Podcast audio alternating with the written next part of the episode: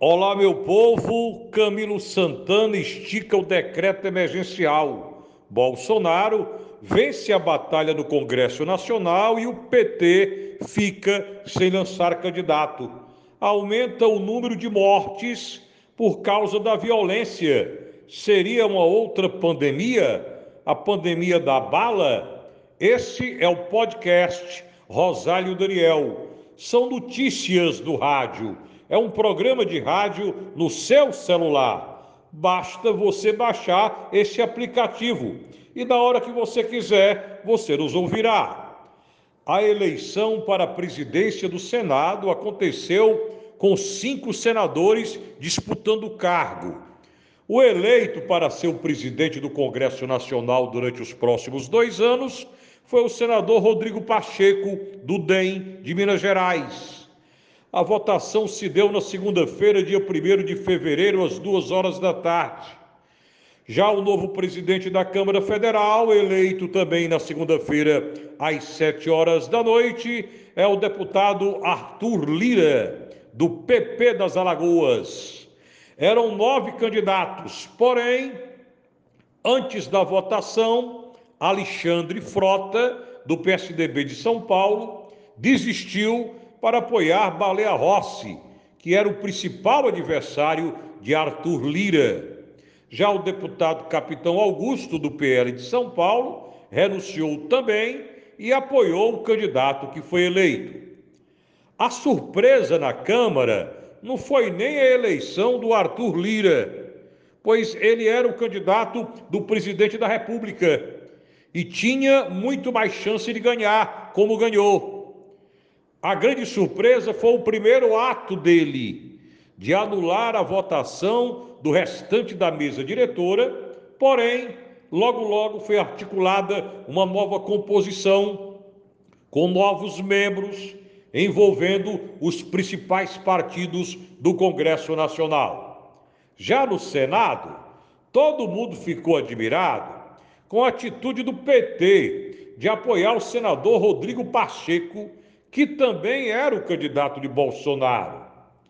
São situações dessa natureza que nos faz pensar: direita e esquerda na política brasileira ainda existe mesmo?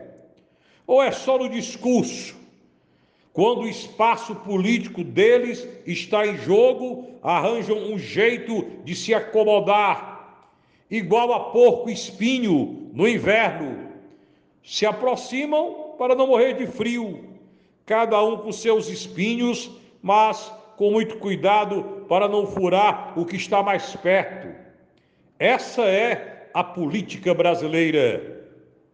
Aumentam os casos de coronavírus e de mortes por Covid-19 no estado do Ceará. Além disso, tem uma nova variedade do vírus circulando e contagiando as pessoas por aí afora com muito mais facilidade. Esses dados fazem as autoridades da saúde acreditar que estamos começando a viver a possível segunda onda do coronavírus. Por isso, o governador Camilo Santana anunciou o decreto emergencial de isolamento social vai continuar por mais seis meses. Durante 15 dias em Fortaleza, o comércio só pode funcionar até as 8 horas da noite, depois das 8 da noite, só por entrega em domicílio. Fim de semana, os restaurantes só podem funcionar até as 3 horas da tarde. Acreditamos que os prefeitos de cada município devam também acompanhar o decreto do governador.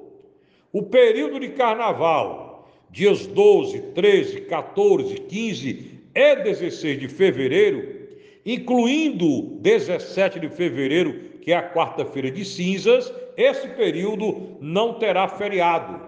O governador anunciou que esta semana falará sobre o assunto e mandou um recado para os artistas que está há mais de 11 meses sem trabalho.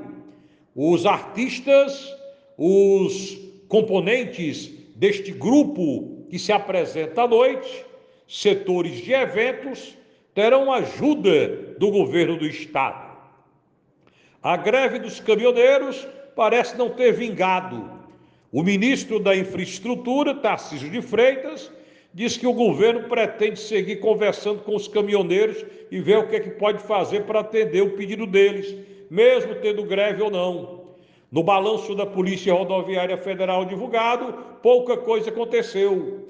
Queimadas de pneus, paralisação em São Paulo e não teve relação com os caminhoneiros. No Rio Grande do Norte, à altura de Mossoró, uma estrada chegou a ser bloqueada por manifestantes que deixaram pneus na pista, mas logo foi liberada pela Polícia Rodoviária. Goiás, região norte também do país, poucas manifestações. Ou seja, a greve dos caminhoneiros tão falada não aconteceu. O ano começou violento na região do Vale do Jaguaribe, aqui onde nós estamos. O balanço mostra que 17 pessoas foram mortas, 11 pessoas morreram de acidente de trânsito e sete pessoas tiraram as suas próprias vidas se suicidando. Só no município de Morada Nova foram cinco suicídios. Isso tudo só no mês de janeiro. Isso tudo só na região do Vale do Jaguaribe. Fora os crimes, acidentes e suicídios pelo Ceará fora. Ou seja, estamos vivendo duas pandemias: a do coronavírus e a pandemia da violência. Até o próximo podcast.